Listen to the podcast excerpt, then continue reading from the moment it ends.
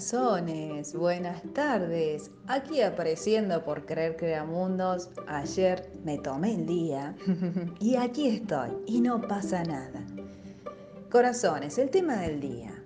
Y seguramente que nos va a resonar y principalmente a mí. Y el tema es, quítate el personaje de perfecto, please, relájate aquí y ahora. Estamos atrás de la perfección y cuando algo no nos sale como nosotros queremos, nos frustramos. Porque llevamos encima el disfraz de que yo tengo que ser perfecta. Yo no me puedo equivocar. Porque si no, ay, me va a doler aquí la cantidad de juicios que uno puede llegar a recibir. Y vamos por la vida buscando la perfección y nos autoexigimos. ¿Por qué? Porque creemos que no somos suficientes. Entonces cuando no hacemos algo que nuestra mente nos dice que tenemos que hacer, nos empezamos a tirar latigazos. Y ni hablar cuando nos equivocamos. Y como yo ya conozco mi ego, o lo estoy tratando de conocer, cómo funciona, realmente que cuando me equivoco, digo, y bueno, la pifié otra vez más, una raya más al tigre, pero, pucha, si yo me equivocaba antes, que me castigaba a mí misma. Afuera no hay nadie. Yo solita me castigaba y tocaba mis heridas profundas y eso hacía que bajara mi autoestima. Hoy, pasito a pasito, en este camino del autoconocimiento en donde estoy tratando de conocerme, me voy aceptando que muchas veces no hago las cosas como la tendría que hacer. A veces doy cursos que tal vez termina la clase y mi ego dice, ay Noelia, podrías haber sido más brillante. Ay Noelia, no fue suficiente. ¿Qué van a decir? O cuando comparto algo en Instagram, los juicios. Pero ¿saben qué? Que fui descubriendo que así con mi propia oscuridad y con mi propia luz y con un montón de equivocaciones que yo puedo cometer, tan solo le enviar un audio, capaz que le pifien una S, capaz que no redacte bien, capaz que por ahí me sale la tonada muy cordobesa, no puedo hablar en neutro, o tal vez por ahí estoy muy acelerada, o el tema es banal. Pasito a pasito, voy permitiéndome ser yo y entendiendo que no soy la señora perfecta y eso es lo que le quiero transmitir a ustedes, que hay que relajarse un poco. Me he mandado millones de macanas, tanto en las redes, compartir un flyer donde tenía un error de ortografía, compartir un apunte que tal vez estaba mal redactado. Uf. Y cuando me caso en alguna de ellas, antes que mi ego comience a torturarme, simplemente digo, ya está, una pifiada más. una rayita más al tigre, ahora sé cómo funciona un poquito más mi ego. Pero antes sí que me ponía mal, porque tenía mucho miedo a los juicios, al qué dirán, al cómo me van a ver. Entonces eso me fue metiendo dentro de una estructura que yo tenía que ser así y sin darme cuenta estaba cayendo nuevamente en el ego espiritual. Y miércoles que me castigaba, porque yo tenía que ser así, porque yo tenía que dar el ejemplo, que Noelia no puede estar enojada, que Noelia tiene que enviar los audios todos los días. ¿Y si no tiene ganas? ¿Qué hacemos con eso? ¿Vas a caer de nuevo dentro de una estructura? No, corazón, si justamente estás caminando hacia adentro, a ese lugar oscuro, para que comiences a aceptarte con tu propia luz y oscuridad. Y ese gran miedo a equivocarnos nos lleva a paralizar. Y lo digo con experiencia, porque lo he vivido en mí y lo miro y lo observo en las personas que pasan por los entrenamientos, en donde ese miedo terrible al qué dirán hace que esa persona se quede en su zona de confort, porque tiene miedo a equivocarse. Entonces estamos semanas tras semana tratando de meterle en la mente a esas personitas que se relaje un poco, que las personas que lleguen a ella o a él la tienen que aceptar así como son.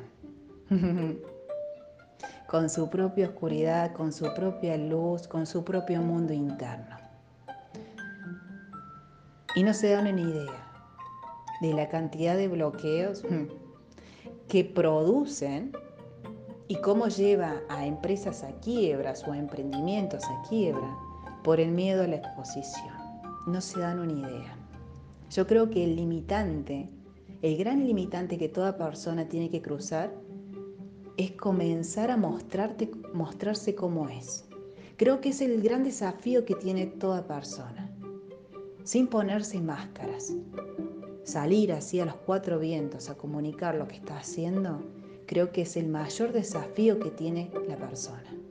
Después todo lo otro, cuando lo hace y rompe ese miedo a la exposición, al juicio, al sacarse esa etiqueta de querer ser perfecta y que a veces va a mandar a las redes o a su página cosas de calidad y a veces no, pero que va a comenzar a mostrarse como es, con sus propias equivocaciones y que del otro lado va a empezar a vibrar con personas que acepten eso. Cuando esa persona hace eso, se comienza a conectar con la abundancia. Porque es así. Porque a medida que más te mostras como sos, te puedo asegurar que del otro lado van a llegar personitas que quieren ver ese personaje, no la estructura. Ese personaje, esa verdadera persona que tenés adentro tuyo, que vas a ir sacando máscaras para, para dejar de cubrirte. Y simplemente tu mundo externo va a ser un fiel reflejo de la forma en que te tratas a ti misma o mismo.